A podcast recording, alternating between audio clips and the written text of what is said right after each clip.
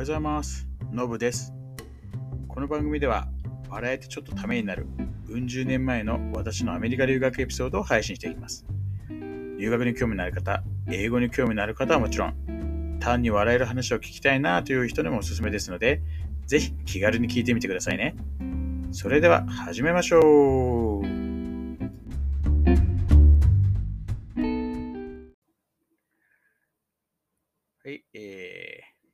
今回ですね、えー前回の続きということで、えーなぜ留学しようと思ったのか。はい。えーまあ、一番のきっかけはチラシを見たと。ね、そのあの、アメリカの大学への、えー留学斡旋業者、えそのチラシを見たっていうのが、まあ、一番きっかけだったわけですけども、えーまあ、前回もちょっとお話しした通りですね、まあ、当時ってまだその留学するっていう人ってあんまりいなかったですよね。周りを見ても。で、実際その母校の歴代の進学先、そういうのを確認してもですね、その海外の大学行ってる人なんて一人もいなかったんですよ。まあそういう時代だったわけですね。えーで、まあそこに輪をかけて、えーね、こう英語が苦手なくせに、その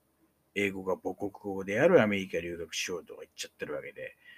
まあね、そこを説得するのはすごい、まあ、大変だったんですね。ていうかまあまあすごく怖かったですね。もう、もう怒られ目に見えてるみたいな感じだったんで。ただ、あの、説得のポイントって実は、あの、整理されてて、まあ、一つは、まあ、なんでっていうことですね。で、二つ目が、お金どうすんのと。で、三つ目が、あの、ね、多分一番壁になるだろう。もう英語苦手なのにどうすんだっていう。はい、で、まあ、そこについてはですね、まずなぜって言ったところについては、まあ、あの、結局その日本大学何やりたいかちょっとわかんないんだよねっていうのはまあ言ってはいたんですよね。多分アメリカの大学行けば、まあ、当時はね、そんなにそういう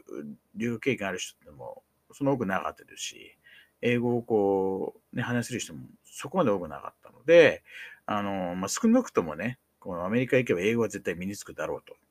ということは多分、まあ、仕事にも役立つんじゃないかと。うんいうことで、まあ、そのアメリカに行く、まあ、理由、えの一つとしてありますよねと。あとは、やっぱりその、まあ、箔がつくっていうのはやっぱりありますよねと。まあ、日本の大学のね、まあ、浪人してね、すごい本当、東大とか行けない別ですけど、まあ、大した大学行けない、ね、大した大学しか行けないぐらいであれば、あの、まあ、その大した大学云々ってのはあれですよ。あくまで一般的なね、その、まあ、評価っていう意味合いでの話ですけど、あの、海外の大学出てますっていう方が、まあ、箔つくんじゃないのと。お金をどうするんだってところで、まあ、あの、まあ、全然ね、当然、あの、総額から足りない、足りなかったんですけど、まあ、お年玉なり何なりでこう貯めてきた、何十万って一応あったんで、まあ、そのお金をとりあえず全部使ってくださいと。はい。で、英語。英語ですよね。で、実はですね、こう、英語苦手だったって言っても、あのー実はその中学の時もね、あのーもうすごい苦手だったところを、こう、リカバリーしたっていう経験があったんですね。えーで、その時って、あのーまあ、そもそもその、なんて言ってるんですか、小学校から中学校上がる時って、えーそ全然こうテストのやり方って変わるじゃないですか。小学校ってね、その授業終わったらすぐ、まあそこでやった内容をテストするみたいな感じなんで、すぐできるんですけど、中学校からは、そのテスト範囲っていうのとテスト期間っていうのがあって、まあそのテストに準備する。で、まあ、塾とかも行ってなかったんで、で、まあね、私は長男で、その、中学校どういうふうなまあテスト、どういうふうにテストを受けるのっていうのを聞く人もいなかったので、あのー全然やり方わかんないまま英語を受けちゃったんですよね、まあ、試験。で、まあほぼアルファベットとか、もう本当すごい初歩的なものだったんで、周りの人みんなこうね、100点、90点取ってる中で自分だけ70点みたいな感じですごいなんかショックを受けて、そこですごいなんか苦手意識持っちゃったんですよね。で、あまりこう勉強しなくなったと。で、まあ、前回の放送で見たと、英語で積み重ねなんで、どっかこう抜けちゃうと、あの、他も、こう、なかなか積み上がっていかないんですよ。あの、こう、積み木みたいな感じで、どだしか積み上がっていかないと、本当なんか、いびつになっていくんで、で、最終的になんか、どっかわかんないって言った時に、どこわかんないのかはっきりしない。結構こう、積み重なって紐づいてるんで、一箇所どっか直せばいいっていうわけじゃなかったりするんで、もう、変な人にもう全部やり直しちゃったら早かったりするんですよ。で、あの、中3のまあ夏休みの前に、こう試験を受けて、えー、例え外部試験だったんですよね。えー、まあ、70点とか、それぐらいだったのか、60点、70点ぐらい。で、あのー、まあ、他の教科、特に国語が例えば90点とか、まあ、前も言ったように得意だったんで、で比較するとちょっと悪いよねと。で、やっぱり結構数学もそこまで得意でなかったので、数学と英語結構足引っ張ってますと。で、自分が狙ってる高校の偏差値を考えると、うん、やっぱり、まあ、数学上げるのちょっと難しいから英語を上げるしかない。っていうので、こう夏休み1ヶ月死のうで勉強したんですよね。で、まあ、その時に、こう、いろいろこう自分で考えて勉強したわけなんですけど、まあ、ちょっとどうどうやったかっていうのはまたちょっとね、あの別の機会を話しようと思うんですけど、まあ、そこでですね、一気にガッと成績上がって、夏休み明け一発目のテストで100点取ったんですよね。で、そこからもう英検なんて本当全然取れるなんてレベルじゃなかったんですけど、そこから英検3級も取って、もう一気にこう英語が得意教科になったんですよ。うん、ただ、高校入ったら、あのね、そのつまんないなっていう、授業つまんないって先生当たっちゃって、もう嫌になって、どんどんどん悪くなってったってなるんですけど、まあ、いずれせ一回ちょっと苦手だった状態から、こう、まあ、時々教科に上げたっていう実績があったんですよ。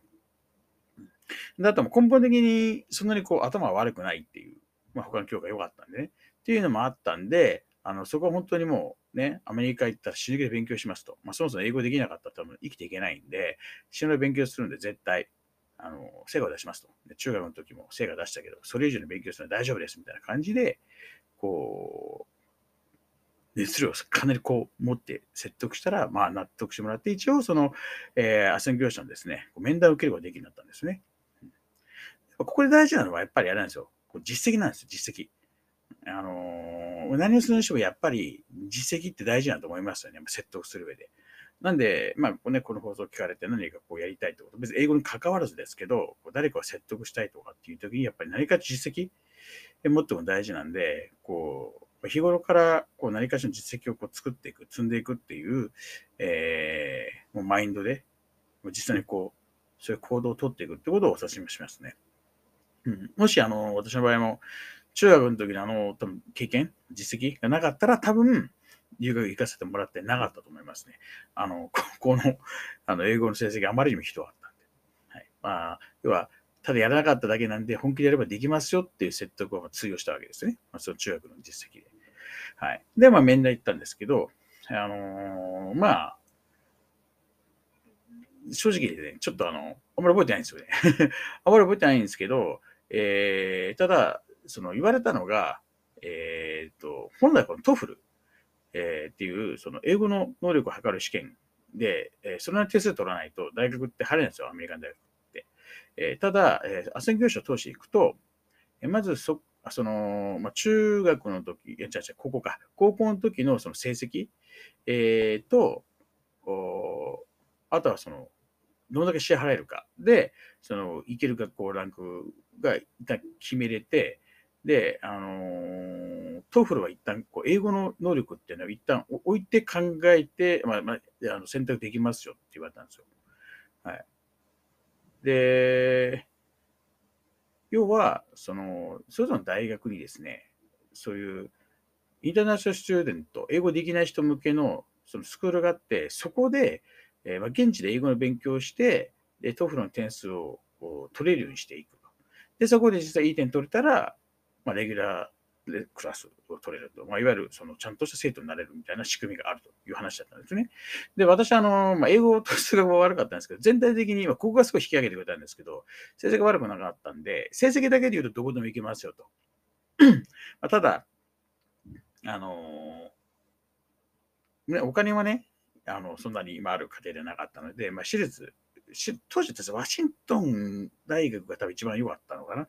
ただそこまで払えるお金はなかったので、結局ですね、あのメリーランドの州立の、あのまあ、当時 Towson State University って言ってたんですけど、今 Towson University に変わったんですけどね、えー、っていうところにこう行くことに、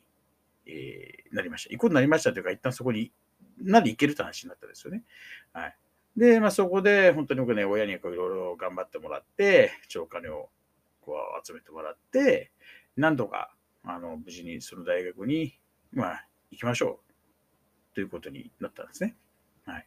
で、でまあ、ただ、その、まあ、現地でその、 TOEFL を取れるようにすると言っても、最低限の英語力なきゃまずいよねって話で、めちゃくちゃ宿題出されたんですよね。はい。で、またその宿題がすごくきつかったんですよね。えー、あの、で、もう期限も決まってて、5月には向こうに行くって話だったんですよね。あの、アメリカに行くって話だったんですよ。で、その面接運動っていうのは確か2月とかそれぐらいだったんですけど、そこからもう本当毎日勉強しなきゃいけないぐらいの感じで、あの、弟に、あの、お金払ってちょっと 宿題手伝ってもらいましたよね。ただ、当時で、あの、お金なかったんで、あの、500円ぐらいしか払えなかったんですけど、まあ、今では文句入れますよね。あんな安いからです。何時間も手伝わせやがってって、え、言われる言われてるんですけど、はい。でも死ぬほど勉強しましたね。ただ、なんかその時は本当にただ単にこう、タスクをこなすみたいな感じだったんで、正直あんまり英語力アップには繋がらなかったなっていうのが本音ですね。はい。まあでもまあ、ね、そうそういう準備しながら、あのまあ、並行して、えー、パスポート取ったりなんだかんだりやって、えー、いよいよその留学へと、まあね、こう進んでいくわけなんですけども、その辺の話についてはまた次回以降、えー、お伝えしたいなと思います。はい。えー、今日はこんなところで、また次回、えー、お会いしましょう。はい。それでは、えー、さよなら。